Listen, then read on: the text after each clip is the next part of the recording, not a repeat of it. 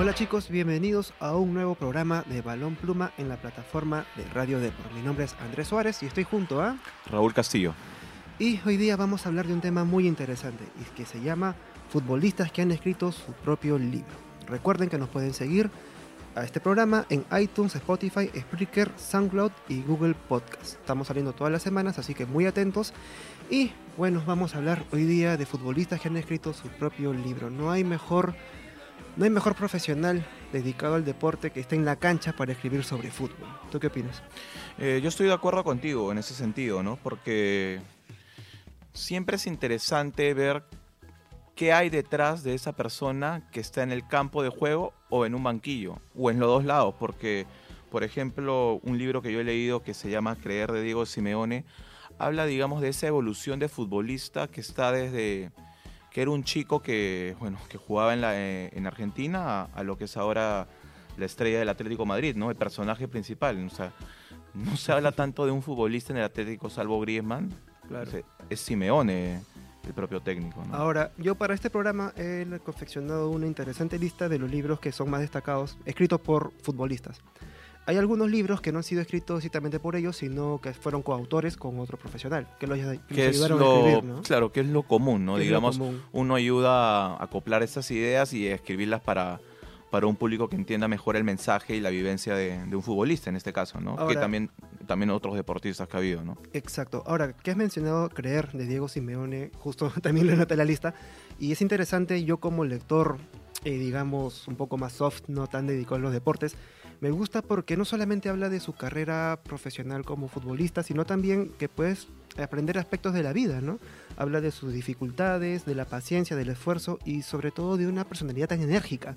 O sea, no hay partido que yo lo vea que no haya sido, su, que no haya sido expulsado de la cancha. O sea, siendo que maneja el libro, al menos por la descripción que leí, es que maneja dos aspectos interesantes. Lo que es eh, una persona tan efusiva, tan enérgica, y que a la vez sepa controlarse para poder llevar a cabo un equipo y desarrollarlo en la cancha que sea campeones como de, Europa, ¿no? Bueno, no han sido campeones de Europa, han sido campeones de Europa League. pero es, eh, un gran detalle, porque es lo, que precisamente molestan a los hinchas del Atlético de Madrid, como yo soy uno de ellos, ¿no? Eh, lo que pasa que digo Simeone que todas las de que lo expulsan y, y esto está pasado de revoluciones a veces, es característico de él, pero hay un dato más importante, ¿no? Es el tema del liderazgo que él habla de su libro y los puntos que toca él, ¿no? Para llegar a convencer a un futbolista de cuál es el mensaje que quiere transmitir, porque, bueno, en el pasado programa donde estuvimos con Josu, con Marco, de, Pep Guardiola, hablábamos de, del ADN que intentaba implantar en el juego, ¿no? El caso de Simeón es táctico desde el punto de vista defensivo y que todos deben correr pero está de punto el punto de vista emotivo que hace que ese jugador, como bien lo dice su libro, es creer, ¿no? Y ha creído tantas temporadas en ese mensaje, con algunos cambios en, sus plantillas, pero bueno, ha llevado al Cholo Simeone a ser uno de los mejores técnicos valorados en Europa, que ha rechazado a Argentina, no, todo, no todos rechazan a Argentina, y, y lo hace ser un personaje no solo escribible, ¿no? Claro. Lo hace ser un personaje que que está no a la altura de Cristiano Ronaldo y Messi, pero tú siempre vas a tener al Cholo Simeone como un personaje mundial, ¿no? Ahora, para terminar un poco con el tema del libro, un punto para ti que es importante, ¿por qué leer?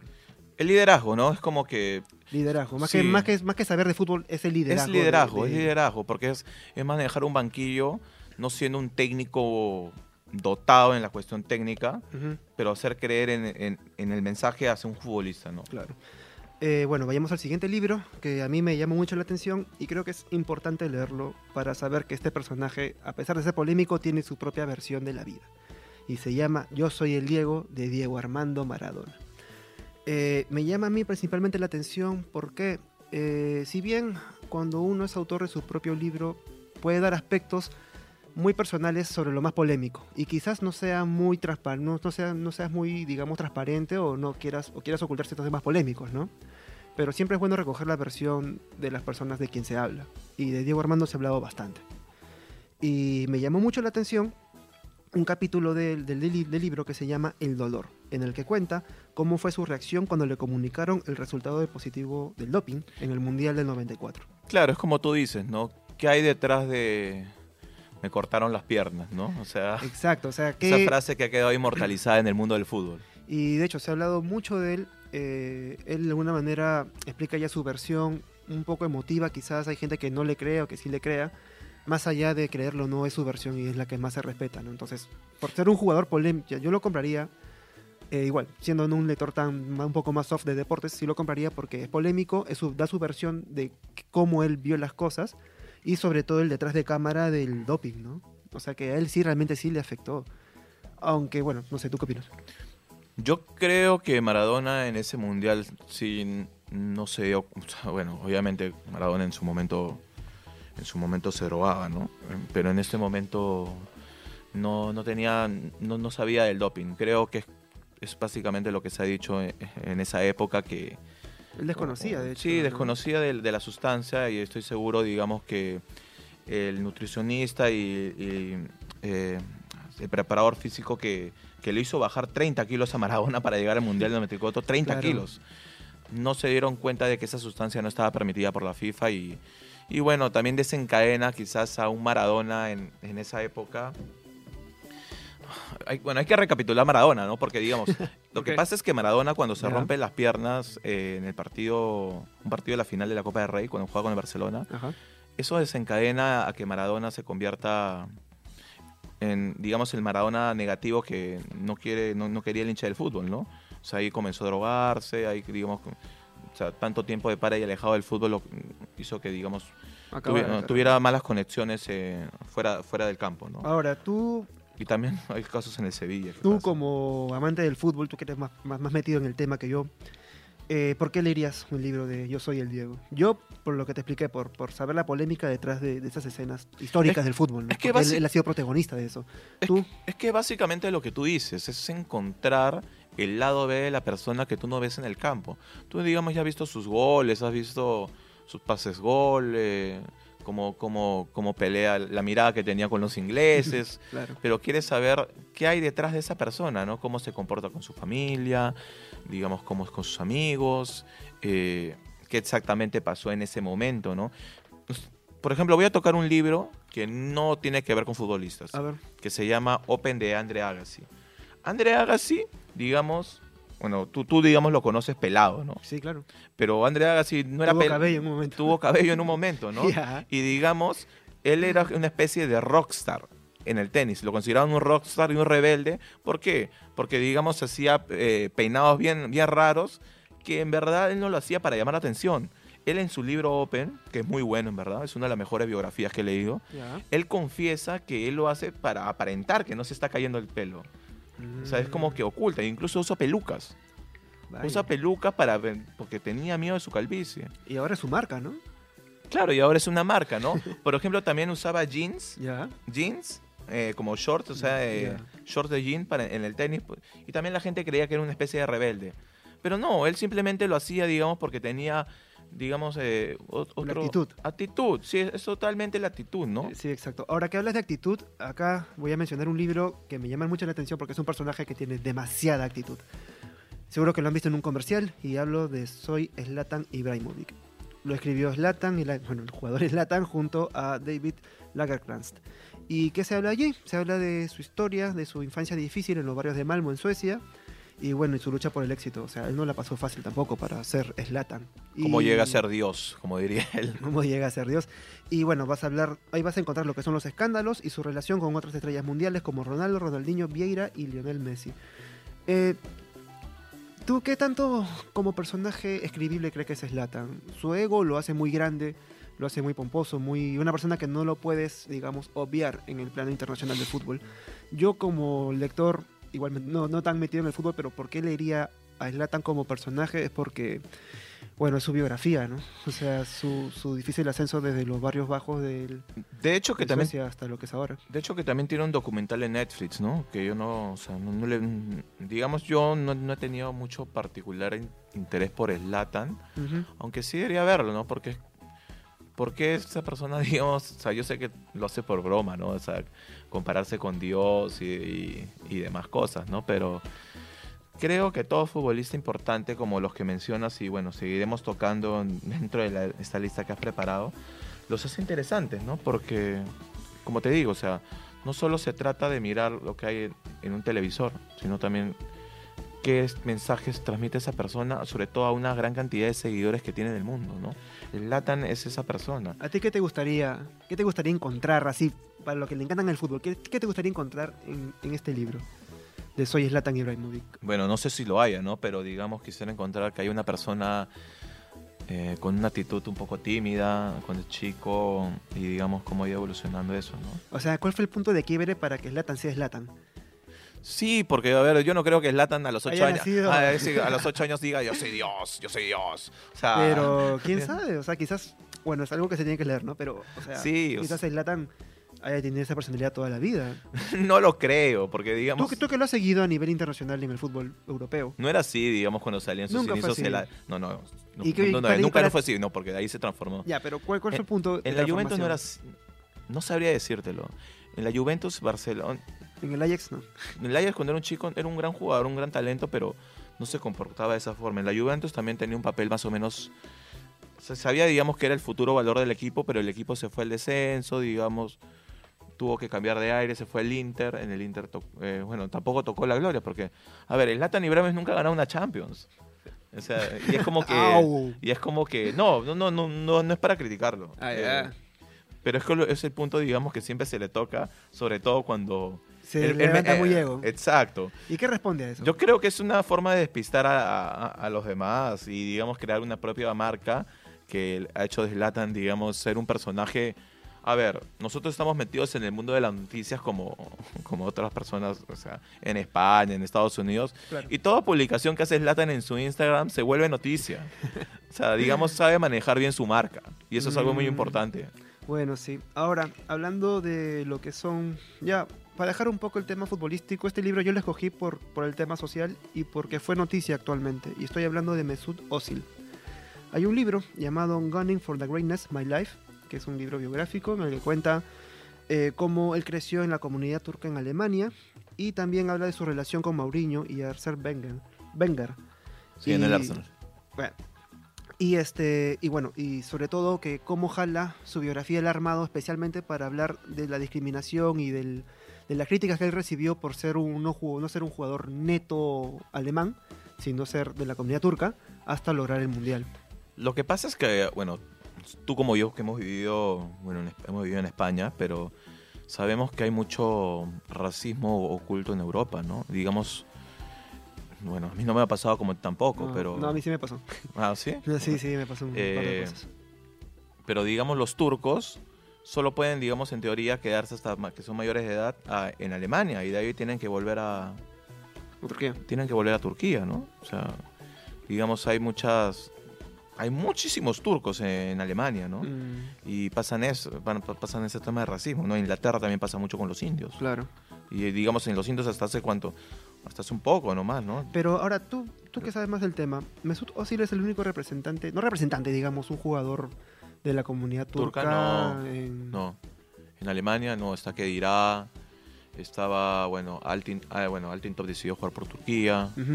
Eh, hay varios, hay, hay varios, hay varios casos. O sea, hay, hay mucho, ha habido un momento una fuerte comunidad turca, ¿no? De futbolistas. Sí, pero Claro, ahora por, eso también pues, sabes, en Turquía queda en tercer lugar del Mundial de Corea-Japón. Sí, y de ahí agarra un diga- agar- agarra una cúspide que, bueno, luego un personaje de fútbol cae. Ahora, Mesut Özil no es una mega estrella, no es como Maradona. Sí, bueno, O sea, para, para, bueno, yo te lo digo como lector promedio, ¿eh? Mesut Özil con el Madrid de Mourinho sí era una mega estrella. Mm, ya. O sea, sí fue en un momento una mega estrella. Y en Alemania era una mega estrella. Lo que pasa es que, digamos, y el mismo Ozil lo Pero, dice. pero no, no, no es tan publici- no es tan hinchado como otros, no es como Zlatan. pero- Lo que pasa es que tiene un perfil bajo. O sea, digamos, es callado y demás, pero Mesut Özil, digamos, era en un momento el, gran- el socio de Cristiano Ronaldo en el Real Madrid. O sea, él le daba todas las asistencias.